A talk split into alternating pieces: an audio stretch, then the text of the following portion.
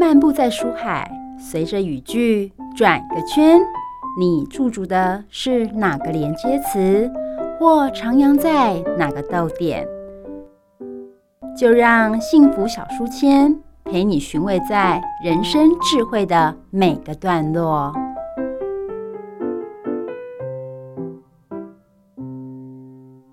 好了，各位汉声电台的听众朋友们，我是主持人 Simon。今天呢，很高兴邀请到《真直立》的作者金算妈咪 Sandy Two 来到节目当中。我们先请她跟大家打声招呼。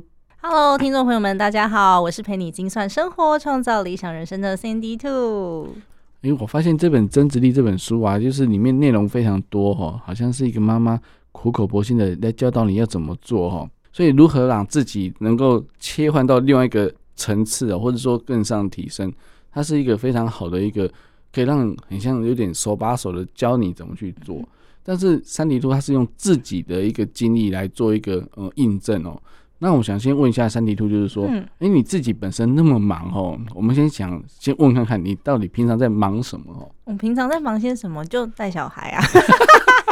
这不就是最忙的一件事吗？对，妈妈其实家事很忙哦。那个那个有人说，如果用家事来计价的话，那个这个是一般人都请不起的，是不是？对不对？没错，没错。哎，这在场我一定要这样讲，因为我是我是爸爸，我一定要这样讲。嗯，好，那除了带小孩，应该花了你大概八九成的时间了吧？嗯，我觉得心思上面的确是，尤其是孩子越来越就是比较小的时候啦。嗯嗯嗯。那后来呢，我两岁的时候就让他去上幼幼班了。哦，是。那那时候我的时间就空出来了，就开始做一些有的没有的事情。哦、其实他讲有的没有的，其实是客气哦。他其实非常非常多事情，例如说，我们可以在 p a c k a g e 上面哦，就可以搜寻到金算妈咪的家计簿。哎、欸，这个 p a c k a g e 其实非常的夯哦。而且很多粉丝在 follow，那这个我想问一下，家计部是不是跟你三本书家计力有关系呢？嗯，应该是说它有连结啦，但是不是直接的关系。嗯、家计部我是觉得除了算钱以外，嗯、我们还是要把自己的生活点点滴滴都精算起来。嗯、所以有很多人会问我说：“精算妈咪，你是不是就是那种精算师啊，算钱呐、啊、那种？”我说不是哎、欸，我觉得我们不一定是金钱，我们要把自己的时间呐、啊、资源呐、啊，然后还有自己的能力呀、啊，都要把它盘点清楚。要把它算清楚，拿出来做一些资源整合运用。这时候呢，我们就可以把自己的生活越来越提升，越来越过得越来越好。可是我觉得我的节目。一开始会接受到这么多人的注意，也是因为“精算”这两个字，嗯、就大家会觉得哦，好像好像听你的节目是一个理财节目，no 不是，其实它是就是一个生活生活的节目，对不对？但我有讲到很多理财的面向啦，因为我个人是觉得，如果说你在家庭的财务上面结构是很松散的，嗯，或者是你觉得你的财务是很匮乏的，心理不安全的。这时候呢，我们不用去想说什么向上成长啊、正面思考啊、嗯嗯、增值啊、看书啊、心灵成长，我觉得这这都很难。对。对，嗯、所以我其实真的蛮多的时候，我是以就是家庭财务结构为切入面，来去讲关于就是我怎么样去维持家计这件事情。嗯哼，嗯。其实不容易诶，人家说持家本来就是个很难的事情、喔、嗯，那尤其是说除了刚刚珊迪兔讲的没有错，除了金钱这个数字之外啊，你要把人顾好，对，然后你要把整个时间 schedule 或是大家都按部就班，嗯、然后诶、欸、物有定位啊，然后什么的都有顺序的情况下，诶、欸，这个真的不容易耶。嗯，所以你你你可以是先跟大家分享一下，就是说你以前自己自己创业的，然后你自己当然可以自己很懂你自己的工作，然后等到你进入家庭之后，有小孩之后，诶、欸，有怎么大的转变呢？什么大的转变？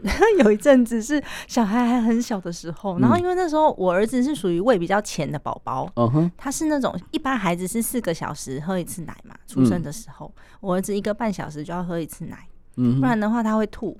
因为他胃很浅，他就是容量不够，嗯、所以我就一个半小时喂一次奶，就等于几乎就挂在身上了。因为我喂母奶，嗯、然后我母奶喂到四岁两个月，嗯哼哼嗯，喂到蛮大的。嗯、那那段时间呢，哇，真的是转变很大。我就觉得，嗯，我好像除了尿布，然后挤乳器之外，我是不是好像丧失了一些自我？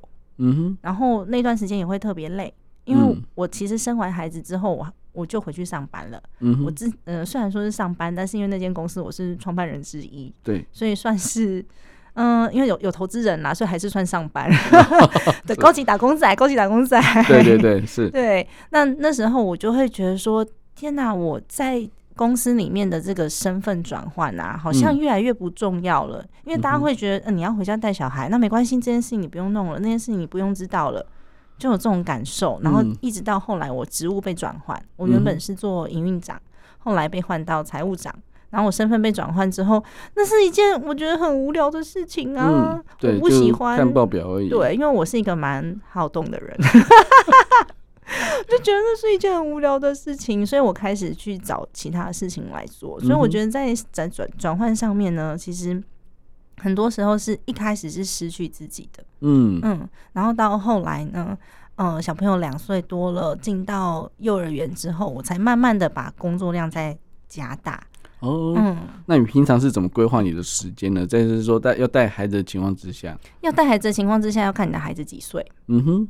几岁超级有差。哦，嗯，当孩子还很小的时候，我那时候有一阵子身体很不好，是不不推荐大家模仿学习，嗯、是我真的都半夜起来工作。哦，因为没办法，嗯、对，对，对，因为没没办法，他就是太小了，又黏着你这样子，他真的就是就是时时刻刻需要你的关注。嗯、然后后来呃，我发现这件事情不可行，因为当你没有睡饱的时候，思绪不清楚。情绪不好，嗯，所以它不是可以拿来说嘴一种骄傲的的象征。你你努力不代表说你有那个成效，对对。后来我决定我要放下这一切的一个关键点是，嗯、呃，有一次我儿子在哭闹，嗯哼，然后我不知道为什么，嗯哼。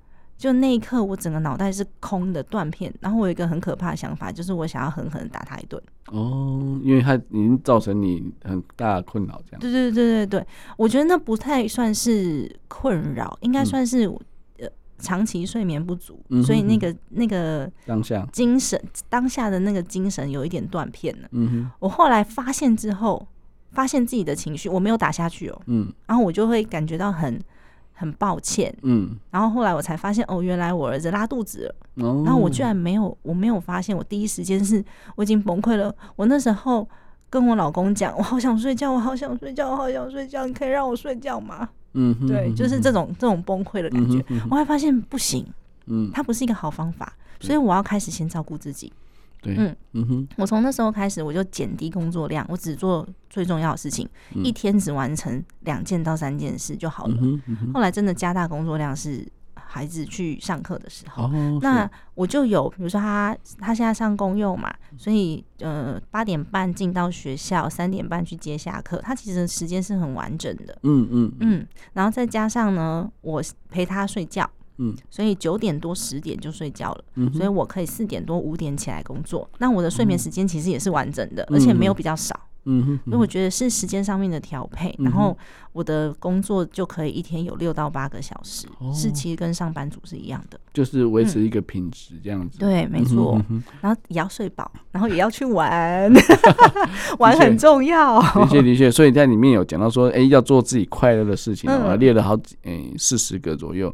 所以大家可以去参考，其实就是列出来之后就知道说，哎、欸，当你心情不好或是遇到什么挫折困难的时候，嗯、你想想这些事情，然后选择一个去做就对了。哦，对啊，对啊，有的事情真的不难，嗯、你就不要管什么，什么东西都不要管了，先去公园散步两圈。嗯哼，对，或者是，嗯、呃，像我自己在转换心情或者转换身份的时候，因为我有的时候可能孩子在哭闹，哭闹完之后，我要把他马上交给我先生，我就要去演讲了。嗯哼，那这时候呢，我就是塞耳机，然后去听一个。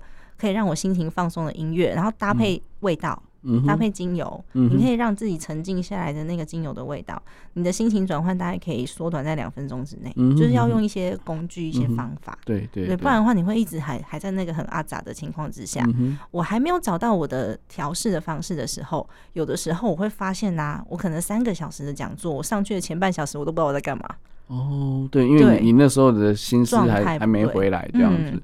嗯后来我就发现说，哎、嗯欸，你用找到一个可以适合你自己的方式很重要。对对，这个 switch 的转换其实是嗯、呃，它也是代表说他是很敬业、尽责的，想要把、嗯、把下一个的一个行程给好好的走完。对对，而不是说让自己后面很后悔，说你根本就没有完成准备，或者说你你的表现其实连你自己都不满意这样子。这样的话，这样的话其实。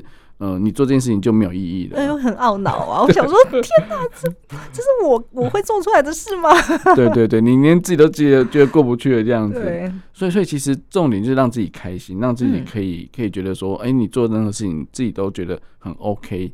其实其实就是把自己好一点嘛，对自己好一点嘛。嗯、那在书中里面，我觉得我们从后面开始看哦，就是发现三立兔的有一个理论非常有趣，就是他说要扩大。自己的舒适圈，而不是要跨出去哦。这个这个问题，我刚刚有先问过他，就是觉得说，因为为什么想要用扩大的方式来来来让自己更多舒适圈这样子呢？对，我觉得我的舒适圈算是蛮大的，我很、嗯、我很喜欢做的事情很多，算是一个兴趣广泛的人。嗯，那但是呢，没有一样做的是很专精。哦，那无所谓，那现在都是这样。对啊，嗯、就是觉得很开心。那为什么是扩大舒适圈呢？是因为很多人在强调说你要跨出舒适圈，可是你跨出舒适圈是到一个你完全陌生，嗯、然后呃不熟悉的领域，嗯，你要怎么可以做得好？嗯，而且可能会有点痛苦。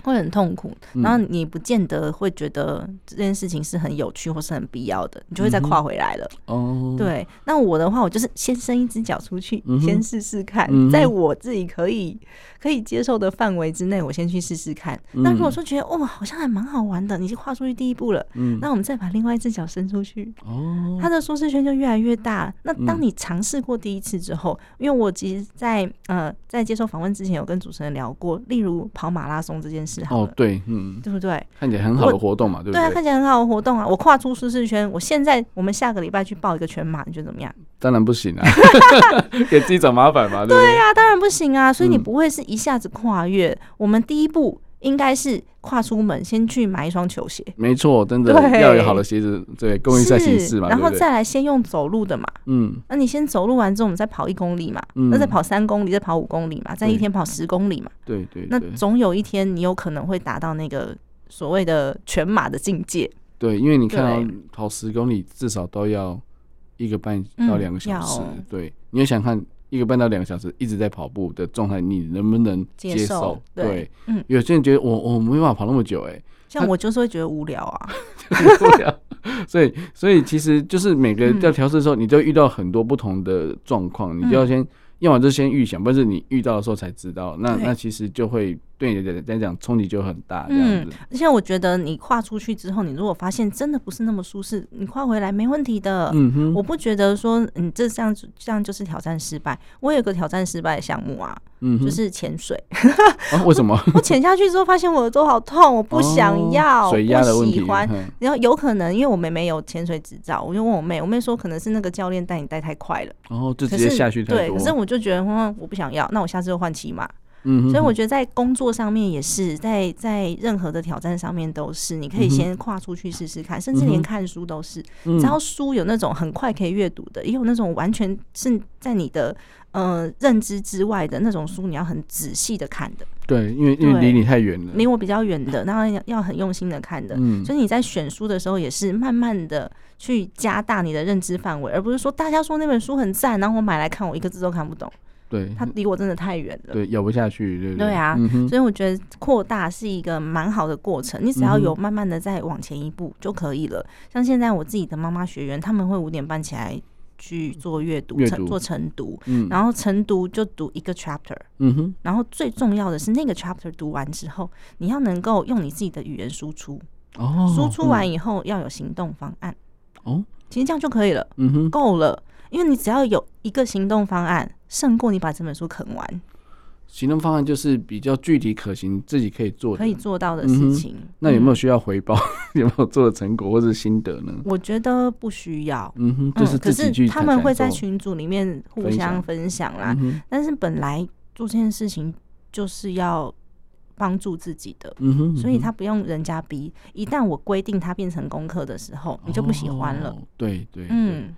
对，这样舒适圈又变小了。对啊，对，就是其实重重点就是你的心心情一定要轻松，要要喜欢这件事情。对，所以我发现其实，在三 D 兔他在呃，后面还有讲到说，他之前也立过一些目标，像说，呃，嗯、呃，金色证书的多益，那个也不是那么容易的事情。你怎么去做准备？嗯、你是先设设好，就是说，哎、欸，我每天要准备多少时间，然后我要塞在哪个时间里面，这样。哦，其实多益那件事情对我来说还好，嗯哼，因为其实多益就是比较商用的。的英文，他不用去背文法，背什么背什么这种。然后因为我自己在美国念书，所以我那时候准备多译的时候没有花太多时间，我就只是看多译会考什么。对，就重点是那些单字啊，然后因为商用单字。嗯，商用单字。那因为我本来就是商学院的哦，嗯，所以我在准备的时候反而是我的阅读速度，因为我阅读速度很慢。嗯嗯，反正是我的阅读速度。然后我都会也是空，比如说嗯，一天你可以空个三十分钟。或者是空个，你看看你有多少时间？我、嗯、觉得对于自己时间的切割分配也蛮重要的，这也是妈妈必备的技能。哦，嗯，嗯，我都会跟大家分享我自己时间切割的方法。哦，因为像刚刚我有分享到小朋友去上课之后的时间，那个是完整的。对、嗯。然后还有我早上起床的那提早起来的那两个小时，那也是完整的。嗯。但当中我们还是会有很多琐碎的时间呐、啊。对。例如说跟朋友约吃饭，朋友迟到。嗯哼。或者是我最常写社群媒体的。时间是我小朋友在外面的餐厅或者在捷运站大便的时间。哦哼，那个时间很长吗？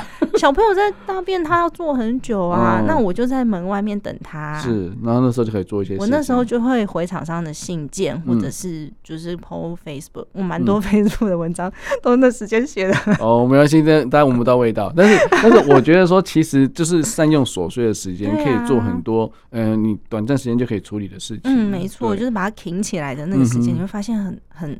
很多很多的呃时间利用就是这样堆叠来的，所以很多人问我说：“你怎么做得了那么多事情？”对，你有没有请小编？嗯，我没有，我没有请小编，因为小编不知道我想说什么。没错，对啊，对对对，嗯，所以真的客服，哎，不是客服，呃，不要把自己当客服用。我意思是说，他在脸书上面的回复都是本人回复就对了。对，所以有时候会有很很久都没有人回复。因为可能生病兔带着小孩在玩这样子，有可能我们上个礼拜才去溯溪。哦，真的，所以所以我觉得说，其实家庭生活就像你你的规划一样，就是你要把家里顾好嘛，那让让家中每个成员都可以各司其职，然后都可以玩到想玩的东西，甚至诶这种情况之下，当然经济。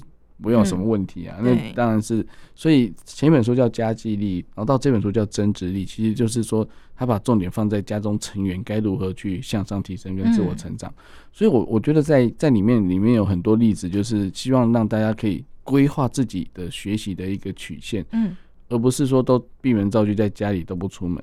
那你你怎么样去鼓励妈妈？出来学习，或者是说付费学习，因为因为其实很多人就觉得说，啊，看书也可以啊，但是看书时间要花比较长。对、嗯。那如果说你要在短时间内，哦，就是书上面有讲了，短时间内要得到大家的经验跟，嗯，就是讲师的一个的的一些 know how 或者一些经验的话，你就是买他课程是最快的。哦，对啊。对。那这个这个部分是你自己的经历吗？还是说，哎、欸，这也是可以提供给大家做参考？这也算是我自己的经历啦，因为我一开始在做财务整顿的时候，我花了三年的时间。嗯哼。然后那时候。嗯、呃，我看各式各样不同类型的书，嗯，我就发现为什么架上的书全部都在讲股票，股票好像比较快吧？对，比较快，就是、嗯、就架上的书那时候畅销书籍，只要是有关财务的、理财的，就都在讲股票啊，要不就 ETF，要不然就 K 线啊。对，对对。然后我看完之后，我发现为什么没有人从基础开始盘整？因为我自己是人力资源管理系毕业的，哦，是，所以我们进到一间企业在做调整的时候，第一件事情就是。盘点人力，对，还有盘点财务，嗯，可是为什么我们好像回到自己的生活当中，我们不做这件事情？嗯哼，嗯，就直接忽略，然后直接、就是、直接忽略啊，直接赚钱赚钱赚钱投资赚钱，对，对，那我根本就不知道我的目标是什么。哦，嗯嗯，也有可能是因为之前的工作经验，所以导致我会有这样的想法。嗯、然后我就开始在 Podcast 上面分享关于家计的各种大小事。然后后来也出了《家计的》这本书。我自己在写的时候，我一边写，我一边就跟出版社讲说，如果我当初自己。就是自己在整理家务的时候有这本书，我大概会快三到五年，嗯哼，就可以完成自己的所谓的财务自由啦，嗯、或者是一些。对，我可能会，我真的会快三到五年。嗯、然后我跟他讲说，我越越写我自己越感动。然后出版社就跟我讲说，哦，这样就对了。嗯、对他说这样子，那个这个感觉就是对的了。没错，没错，对啊。然后我自己也是一个很讲求效率的人。嗯哼。然后我知道说，你要你要学习才有可能改变。因为自己固有的思维是没有办法造成任何转变的。啊，你就只会那样想而已啊！你再怎么想，你想十年都还是那样啊。对，这个有可能有，有可能是因为你的原生家庭给你的观念就是这样子，嗯、或者说你从从小到大的，嗯，不管是老师或者是一些，嗯、就是你的观念就是到这边，就是不会再再再更更新的了。因为你不知道你不知道的事嘛，但是我很想知道，我还不知道什么啊。嗯哼，所以我就会我就会呃去做。不管是阅读也好，嗯、然后或或者是我很想要赶快学会的事情，比如说时间管理，嗯、或者是速读课程，像这种我就会立刻付费。哦，然后就算我买到很雷的课也没关系，嗯哼，因为有时候 还是会踩雷，那也没关系，反正在我的预算之内，嗯、我就是要学会这件事情。这堂课不 OK，下一堂，那我可能在。可能在一万块、两万块之内，我就把这件事情学会了。那当我学会同样的技能的时候，我就有这个能力去创造十万、二十万、三十万。对啊，因为其实你、嗯、他刚刚讲一个重点呢，就是踩雷没有关系，至少知道说，哎、欸，这个这样课程的规划这样的话会让人家不舒服，或是什么叫做雷的课程，那以后自己在设计课程的时候就不会往那个方向去。是啊，是啊。对，这这也是一个学习啦。嗯。所以，所以我觉得说在，在呃，您您刚刚有提到，就是说在最后之后啊，也、欸，不是最后之后的那个，你自己可以创造更多的一个价值的时候，嗯、其实就是你以前的以往的养养分嘛。对，没错。所以，其实每个人的经历的一个学习过程是没办法去。回溯去去盘点的，因为这个是有点困难的。但是，但是我觉得，就是因为这样子的过程经历，所以造成你现在的一个，不管是人格特质也好，或是你的规划能力，或是一个自律学习的状况，还有就是包含就是怎么样去跟诶、欸、先生还有孩子相处，嗯、我觉得都是一个非常完美的一个的一个结果，这样子。完美吗？你 没有到完美啦，我还是有时候会，有时候那个情绪来了，还是会很爆炸啊，什么之类的。然后有时候也是会低落啊，我觉得都会，就是人是很正常的。只是我们有没有办法察觉之后，你去自我调整，或者是你需要多久的时间？对，讲到察觉啊，就是。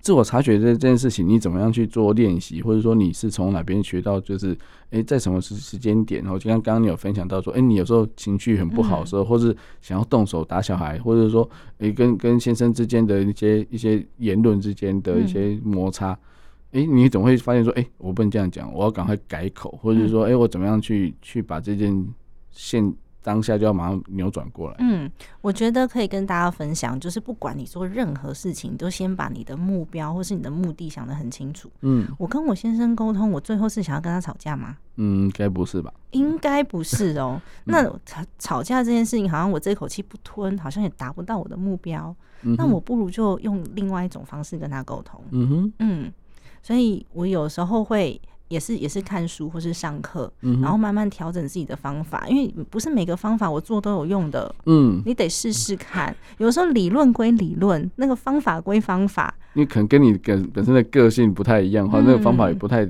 适用吧，对不对？对。嗯、然后我也是一个就是情绪来的很快的人，我很直，我很直接，嗯、因为主持人应该也可以感受到快乐啊或者什么的，反正都是很直接。那我自己也有察觉到。我有时候不耐烦，或者是那种焦虑，也会来得很直接。嗯，那当时呢，我自己其实在，在嗯上一本书我有提到说，我们家里面有遭遇到一一段很困难的时间点。嗯，那那段时间点，我什么都去试，我就是一个很喜欢到处去尝试的。嗯哼哼哼，你说我花冤枉钱也，我觉得不算。因为你走过的路都都一定会留下痕迹，我连那什么萨满疗法啊、花精啊、什么什么数字啊、什么有的没的，全部都去试，求神拜佛那种东西试。我就想说，只要有一个方法可以让我。稳定下来，或是找到答案，我都愿意。我走过这段路，所以后来我发现，哦，原来情绪调整对我来说蛮有用的。嗯，所以我我试的那前面前面的十几种，基本上对我来说是没有用的。但是又怎么样呢？他要不要花钱？要啊。嗯，对啊，你找个老师上课或者什么都 都是要花钱的，或者是那个萨满疗法，还很好笑嘞。他说：“叮，就有个锣在那边敲嘛。”他就说：“哦，我看到你旁边有一只狼。”反正就那种。哇，就嗯，就很好玩，但是就是过程走过了，你最后找到那个方法了，你就有所获得。所以我最后是看了一本书，叫做《情绪之书》，很厚的一本书。嗯哼，哦，我才发现说，哦，原来我们人的情绪来，它背后有原因的。有可能我生气，好，我为什么生气？我因为对自己失望而生气吗？还是我，还是我是因为？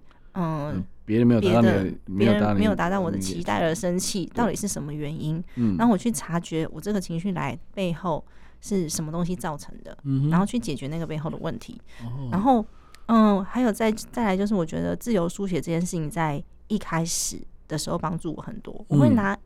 一个笔记本，一张纸都好，然后你把你所有想要写的全部都写下来，然后那里面的话会很恶毒哦，嗯、因为你在心情不好的时候啊，什么去死啊，什么有的没的，就是写那一些，因为你在发泄、嗯，很直白，对，很直白的话，就是那种、嗯、甚至骂脏话的，节目上不能讲，你都会把它写下来，写下来之后，它就是你最真实想要表达。我们没有要给谁看，我们也不会伤害谁，嗯、我就把它给撕掉。然后扔掉，冲到马桶里，丢到烧掉都好，然后这件事情就消失了。但是你要给他一个正面的想法，好，我发泄完之后，我心情好一点了。刚刚那件事情重新再来过一次，我会怎么样去想，或者是我会怎么样去解决？那你多次的练习之后呢，你的转换速度会越来越快。嗯，就有可能事情发生，哦，好，我知道了，我知道我情绪来了，嗯，然后我就。去去想想看，我上次曾经有遇到过的状况，嗯、哼。甚至我现在不用想，我来我就知道说，我现在心情不好，我就跟我儿子说，我我我儿子跟我老公，我就跟他讲，我就说妈妈现在有一点生气，嗯哼，你可以先自己玩嘛，嗯哼，哦，我儿子就会去旁边玩了，嗯哼，那等我好了以后，我就会过去拍拍他。我就跟他讲说：“妈妈好了，谢谢你等待。”嗯哼哼哼嗯，那那是我自己已经调试好，我就不会把脾气发在他身上啊。嗯，他就不会受到台风尾那种感觉。因为有的时候他们在那边很卢啊什么的，嗯、你真的会觉得很烦。可是他只要听到我讲那句话，他就不会过来，嗯、哼哼他就不会过来打扰我。嗯、那有可能我那个时候，嗯，情绪的来源并不是因为他的问题，是我自己的问题。嗯、那我要怎么去做调整？嗯嗯嗯嗯，所以这也蛮重要的。是自己对自己的认识，对，所以一开始你也是要给一些正面的信念，然后去改变思维之后，才有办法去做到这一步。一开始就是先先写下来吧，然后那张纸记得要藏起来，不要给先生看到。对的吗？那张纸会很多是骂先生的话。哎呦，真的好，没关系，我们不会 对出节目就不算了哈。真的，因为有时候是因为别人的问题去造成，嗯，你。有可能你你会觉得他的行为影响到你，可是事实上不是，是你对他行为的认知影响到你自己。哦，嗯哼哼哼哼，对，所以其实在，在在那种觉察的过程，就是你因为你有书写的这个经验嘛，嗯、所以那些文字等到你我在书上我有看到你在书上有写到说，哎、欸，你跟小朋友讲的话，发现你这句话不对，马上修正这件事情，对就是你你发现讲出来的话，哎、欸。不不是你想，不是你想要的，会可能会有不一样的结果。对对对，对，你要赶快去做修正，这也是这也是一个梳理的过程的一个一个。我到现在都还在学啊，因为我很想要好好的跟我儿子说话，但我经验太少，因为我只有一个小孩。嗯哼。对，那有些像可能是正面思考的教养老师什么之类，他们可能经验比较多。对，那我也会去参考这些书籍上面的经验，嗯、然后看这句话我要怎么样去做转换。有时候你真的不习惯用那个语言的时候，你惯性出来就是你原本会讲话啦。对，所以我自己也没有那么厉害，我都还在摸索当中。嗯，嗯，嗯，但是我觉得这是一个很好的的一个过程，然后也是一个就是对于。嗯，亲子之间，或者说跟先生之间的一个，就是嗯所谓的沟通啊，嗯、这是一个很好的经验值。那他们也会觉得，哎、欸，你有改变吗？对，就是说，哎、欸，以前不是这样讲话，现在为什么这样讲？会不会觉得说你这样很假，或者什么之类的，很刻意这样子？嗯，一开始是蛮刻意的。我儿子没有什么感觉啦，我先生就会有感觉，因为脑中我就在思考说，哦，我不能。直接蹦出那些就是惯性会讲的话嘛，嗯，所以我在修正的时候，其实我脑袋在想说，天哪，我怎么讲这句话？我要怎么我我要怎么表达？我还用哪一些字？然后我就在顿呆，然后我老公就说：“嗯，你在干嘛？你宕机了，你宕机了。”对，那其实是我在脑脑海里面一直跑，一直在思绪。对，我想说同样的意思，我到底要怎么样表达，他才会觉得舒服一点？对。好辛苦哦，但是但是我觉得可能双方至少要有一个这样做，才会让、嗯、让这个结果更好。对。但是如果两个都知道，那你可以跟他沟通之后，我们可以彼此练习啊。对啊。对啊，或者说，哎、欸，如果说，哎、欸，就是就是遇到状况的时候，哎、欸，如果我讲不好的时候，你也可以觉得说，哎、欸，你要怎么去去把这些，反正不是为了目吵架，不是目的嘛。对。对，那也不希望有经历这个过程，嗯、就是大家能够把。事情就是，反正都是为对方好，或为对方为非常着想，嗯、这件事情做到就好了。对啊，有时候讲错话，我也会跟他讲说：“哦，对不起，我修正一下，我刚刚不是这个意思。”嗯，对，对对对，因为因为有时候真的说者无意，听者有心。对，真的，而且每个人个性不一样，你也不知道说你会讲讲到哪句话让他不舒服，就是踩到他的雷，嗯。我们自己也会有不舒服的话，像我的父亲就是那种比较不擅长认同孩子的父亲，他就会觉得说，呃，我如果称赞你的话，你就会得意忘形。嗯哼，所以我父亲对我来说。就是我想要得到他一句称赞，其实是很难很难的，所以我很习惯要做很多很多的事情，是为了要得到他一句称赞。嗯，那这个这个，我觉得余毒还有停留在我的体内，所以我现在有的时候可能，嗯、呃，跟我的呃合伙人啊或者什么在沟通的时候，我有时候突然觉得，哎、欸，我有种不舒服的感觉，嗯，我感受很不好。对，就好像不被认同。你这样讲是不是你想要否定我？嗯哼，马上就防御起来。对，就会防御性就会起来，因为我余毒未清嘛。嗯、然后我就会呃告诉我自己说，现在他讲这句话是我的感受，不是事实。我就会回去跟他讲说，我有这个感受。嗯，所以可能下次我们在沟通的时候，可不可以？换一个方式讲，因为我我知道这是我自己的问题，嗯、但是你这样子的说法，我现在还没办法消化。嗯哼嗯嗯，所以就是会会用沟通的方式来做这件事情。对，嗯哼，对啊。所以其实我觉得有时候也是要勇于去沟通啦。嗯，对，因为因为如果你不跨出这一步的话，别人也不会知道。对啊，因为很多时候别人真的不是这个意思。嗯，因为你有可能是你原生家庭带给你的，或是你的。生活经验、工作经验带给你的，嗯哼，所以你会一瞬间就有那个保护色起来。我到现在都还是会有啊，嗯、就是你不是这样讲，就是针对我这样子、嗯。对，有时候会有这种不舒服的感觉，嗯、可是我知道那个是我的感受，它不是一个事实。事实，嗯哼哼哼，对。所以这个还是要察觉啊，就是你你当你不舒服的时候，你知道哦，那我我可以透过这样的沟通，可以让下一次更好，或者说哎。欸就不会再发生这个事情。那当自己的内心是可以转换的，你的功力比较深的时候，你就不会有，你就感受你跟事实就分得比较清楚的时候，那时候你自己搞不好就是不舒服的感觉就就消失了，你可以自我疗愈了。对，可能我现在功力还不到，就还需要沟通。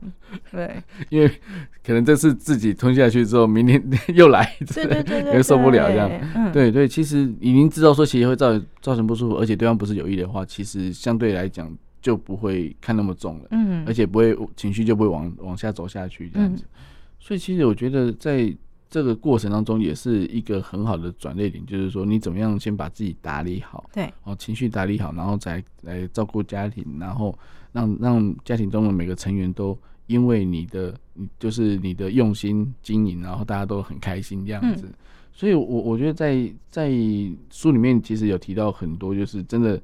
很巨细靡遗让大家知道说，诶、欸，可以很多可能哦。那我想问一下，一定要妈妈才可以做吗？爸爸可以做？可以啊，大家都可以做。只是我是用我的案例，所以我觉得妈妈会比较有共鸣。嗯嗯嗯，对，我相信其实应该很多妈妈看完书之后，就会想把书丢给老公，叫他看，好好的看清楚这样子。说妈妈很辛苦的这样。嗯。然后如果老公稍微认同一点点的话。是不是事情就更好推动？对，没错。对，我觉得这是一个，如果说可以，诶，两个一起推动的话，那是一个更更是可以缩短时间，跟造创造更好的一个效果。但千万不要直接把丢把书丢给老公，他会觉得你干嘛？你说我不好吗？不是，这本书真的太厚了，然后他会痛这样。对，我我觉得还是要打到他会痛，太好笑了。那个盖泡面可以盖大碗一点哦，真的吗？对对对，没有没有。那但是我觉得说，其实。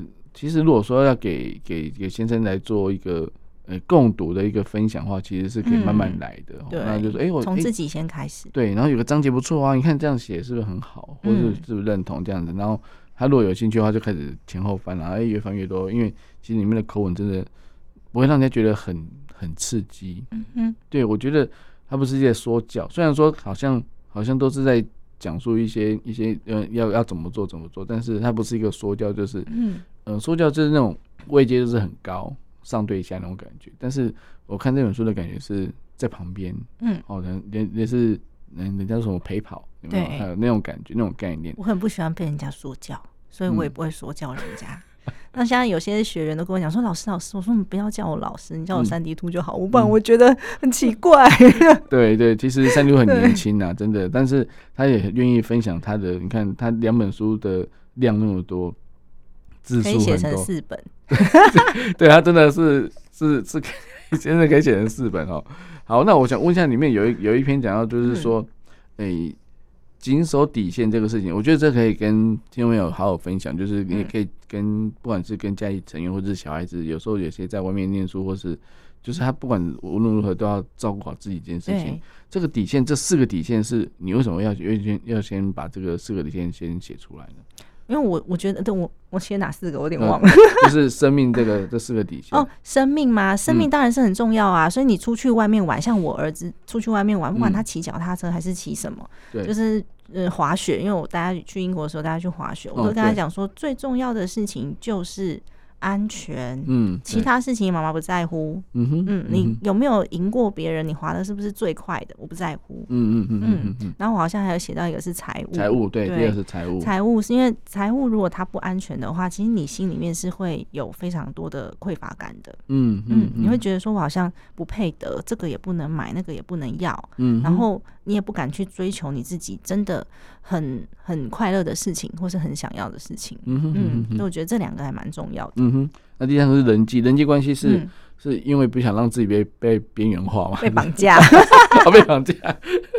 对啊，我觉得像有时候人际关系真的很复杂，嗯、然后我们会在乎太多不应该在乎的事情。哦，所以其实绑架不是实质的绑架，是你的你的心境、你的情绪被绑架了。嗯，因为你可能被类似情的哈，以前可能没有在讲情的，现在都在讲情的，就是很多朋友就觉得啊，你不要跟我，你你要跟谁好，不然不然你要跟我好，啊、不要跟别人好这样子。嗯所以其实你你在书中讲的很好，就是合则来不合则去哦。嗯、我们不是要跟人家交恶，但是但是就是我们就是谨守谨守一条分际这样子。对，对，比方说呃一定要配合他或者怎么样的，然后把自己都赔进去这样子。就千万不要讨好，嗯、因为你觉得他如果他不认同你的价值的时候，这时候有可能你们只是因为价值观不同。嗯哼，所以那就不需要勉强。而且我发现，就到一定年纪之后，朋友的值。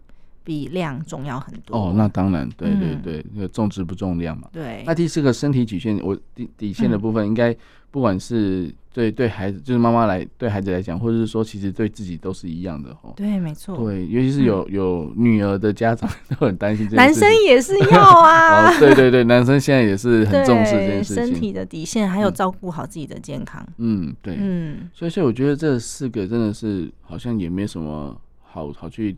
呃，挑剔的，而是说，如果他能够这基这基本这四个都达到的话，嗯、其实至少他个人在在生活当中应该是比较没有什么问题的。对对，那如果每个人都把自己顾好，就像古人说的嘛，“修身齐家治国平天下”，嗯，那你就可以把你这家庭就慢慢的顾好，这样子，那当然就可以做出更更多想要做的事情。所以我觉得这本书让人家觉得就是，呃，增值力就是，诶、欸，把你自己的的的。的这 value 就是价值越越来越越提升越高的时候，嗯、其实你就可以照顾更多人，对，包含说你自己的家里的人，嗯、或者是说，哎、欸，把把家里的成员的关系经营好的话，不管是同辈的，就是先生或太太，嗯、那那下一辈的儿子或女儿，那上一辈的也是一样啊，所以。嗯结婚本来就婚姻就是两个家族的事情，嗯，那你你你就要你就要就要经营好这件事情，而不是说两个好就好，其他人都不管，啊、没错，那个有时候、嗯、有时候问题还是蛮大的，是啊，对，嗯，所以我觉得其实在，在在书里面让大家觉得说，诶、欸，里面很多就是还有很多练习的一些表格啊，嗯、或者什么样的去填去去操作，我觉得这个这个为什么你会有有，而且你在 podcast 里面都有一些。就是分享，就是表单呐、啊。对对，那这些是是让让大家去做好盘点的的工作吗？还是说，哎、欸，其实这些都是蛮你觉得蛮必要的这样？我觉得，因为我自己的历程啊，我其实蛮难整理的，因为有时候你知道变动因素太多。我在写书的当下，我回过头来讲，说我当时是怎么想的，还是我做了什么？我去回想它，然后我再把它去。去整理成表单，然后有一些表单是我在网络上面看到，嗯、然后我觉得哦，它好像跟我当初做的事情蛮像的，嗯，嗯然后很好用的一些表单，嗯、国内国外的我都有稍微参考一下，嗯、然后把它放到书里面。那有一些是我自己写的表单，嗯、哼哼所以它就是一个梳理的过程。也许你可以不用跟我一样走这么多的冤枉路，路对，嗯、哼哼才能够去达到现在的境界。不过很多人是，嗯、呃，冤枉路是。必须要走的，嗯哼，对啊，因为你没有那个体悟的时候，其实我跟你讲，你填的表单你也没感觉，你没有动力啦，没有动力啦，嗯，对对。那为什么这本书它讲的是金钱的创富密码？是因为当你把这些事情全部都做好之后，你先生支持你，你的朋友很喜欢你，你的人脉关系很好，嗯哼，然后你的整合能力又很好，你又可以发现你自己的天赋，嗯，然后你知道你自己的能力的时候，这时候我们要做资源整合是很简单的事情，而且别人他会非常的愿意。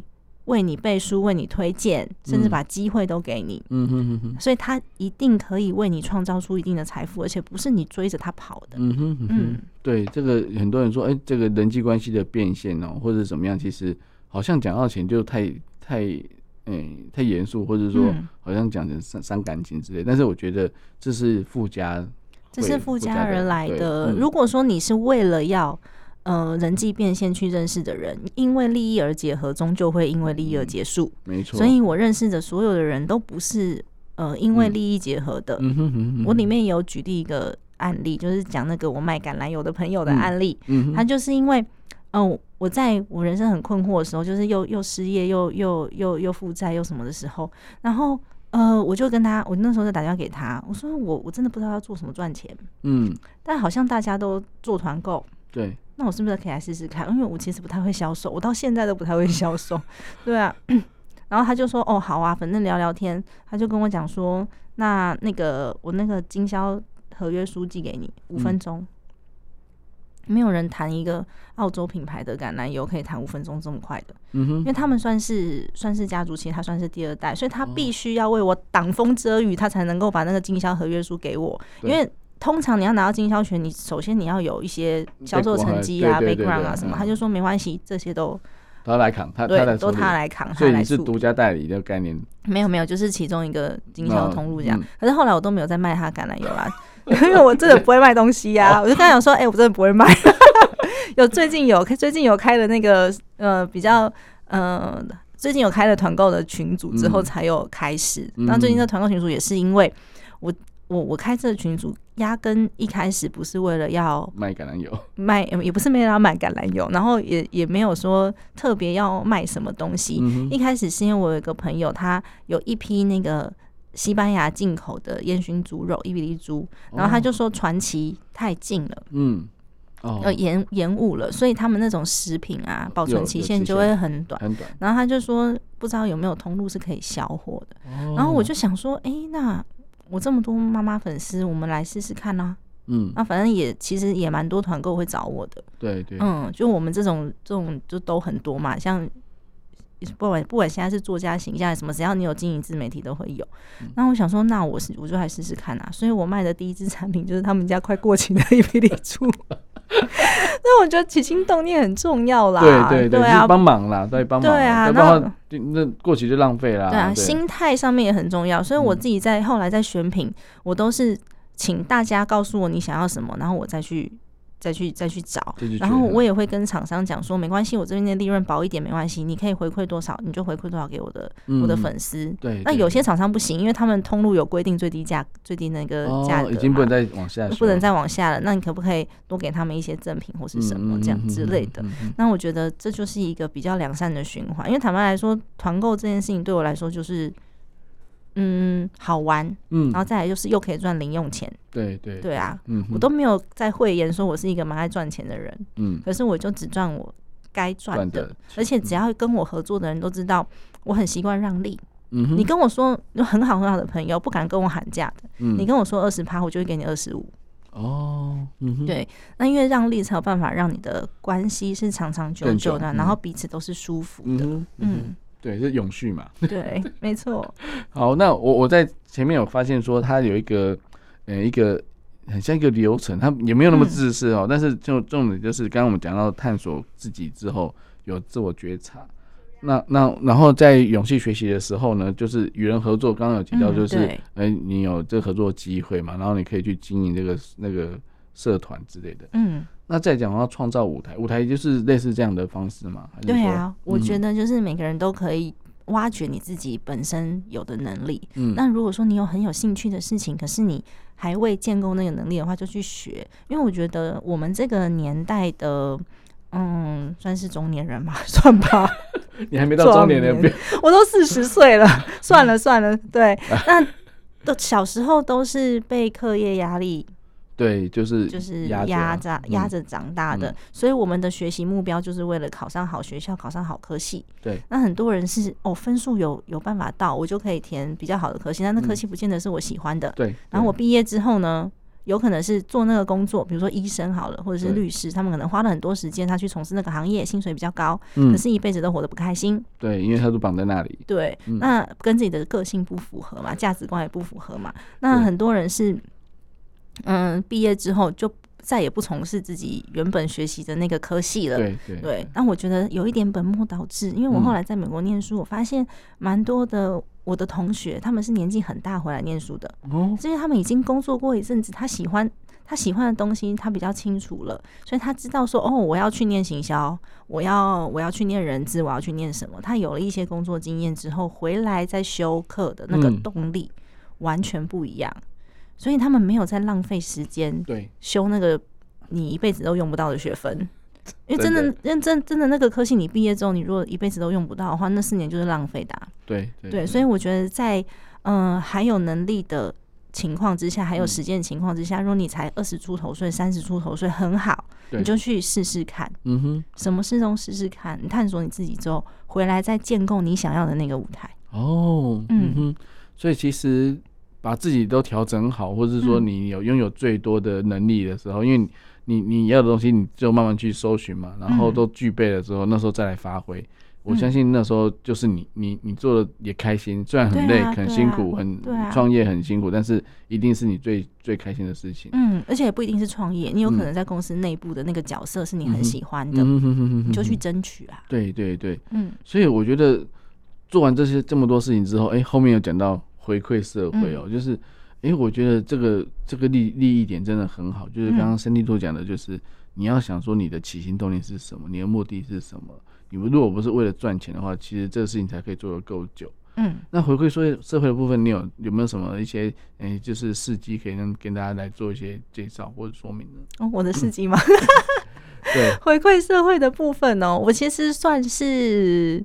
嗯，算是爱做公益嘛，好像也还好，因为我没有什么太多的时间实际下去公益团体服务，嗯，所以我大部分都是用捐款的方式在做的。不过一个有一个蛮特别的是，我最近跟我一个朋友，他人在杜拜，哦，然后他长期有在帮助叙利亚跟土耳其那边的边境的人，然后最近我们在开了一个专案，叫 SSS，就是小型学校的募资专案。那那个学校，呃，我们。因为想要协助他们，所以我们最近在成立协会，嗯，在成立协会去帮助这些叙利亚的难民。他们比较特别，是他们是政治犯的后代，所以其实他们根本连自己本身国家都不会给他们资源。对对，因为他就是已经被针对了嘛。对对对对对。那这些孩子呢，我们现在已经盖了第二间学校了。他们要的真的不多。嗯哼，他们的学校是用。红土盖起来的那个学校，既是学校又是他们的家，就是睡在里面，那也都留在里面，安置在里面，都是安置在里面。然后他们需要的真的也不多，就是我们嗯，这一次我儿子的生日，八月份生日，我们大概募了九万多块，嗯，就已经可以提供他们学校的老师。然后十五位老师，两百五十位学生，嗯哼，然后是他们老师一年的薪资，嗯，哦，嗯，再加上小朋友可以买，这次是买了什么？苹果、牛奶，嗯，好像是，嗯，因为每一次只要发放物资的时候，我朋友都会把资讯贴上来，然后把照片啊、影片啊都贴上来给我们，嗯，然后我们这次也，呃，不小心拿了一个英国。某某人道协会的资金，他捐了一千块给我们，所以最近在做这这件事情。不过讲起来很厉害，是因为我朋友很厉害，我就是负责在那边画虾的，你知道吗？就说好，我参与，然后我捐，我自己本人我自己本身捐七千块，对啊，然后就之后我的呃，我建构出来的这个平台，它只要有营收，我们都会再把它放回去协会里面，因为这些孩子他们不只是要这一年，对，可以。读书，他们往后每一年都可以读书，甚至他们连书包都没有。他们的妈妈有书包的，你知道那书包怎么来吗？是人家捐的吗？不是，那妈妈把自己的毛衣毛线拆掉，缝成一个包包。哇，嗯，好感动哦。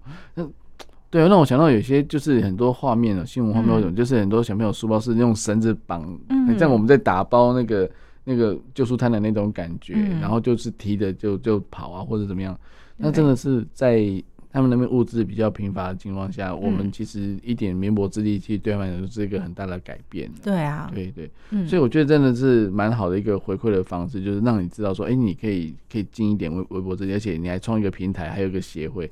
那不是绵薄之力，很用力的。是是是，那我朋友比较厉害啦，我就是 跟在旁边小跟班而已。是是是，但是你也愿愿意跟哦、喔，那、嗯、所以这样子最后就是，哎、欸，后面有提到说，这是这个传承你自己的一个增值力哦、喔。嗯，那我们刚刚一开始有讲到财务自由，我修正一下哦、喔，其实在三六五本后面有提到就是财务安全、心灵自由。对，哎、欸，你为什么想要用这种方式来做一个，就是在在你这本书的一个注解呢？嗯，因为我觉得现在蛮多人追求财务自由，可是你财务自由，你首先你要追求的就是 很多的钱，对，因为你不知道你要多久的时间或是多少的财富才能够累积到那个自由。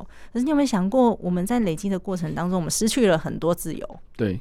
就你可能想要赚钱，所以你牺牲了家人，对，牺牲你自己的休闲时间。嗯，那我们可不可以在这个过程当中是可以感受到很幸福或是很快乐的？嗯，那其实我们不需要很多很多钱，我们只需要知道你想要的生活需要多少的资源，嗯，然后你去满足就好了。那个正方形框框就这么大，一千 CC 就是一千 CC 啦，嗯，那你再多也满出来啊。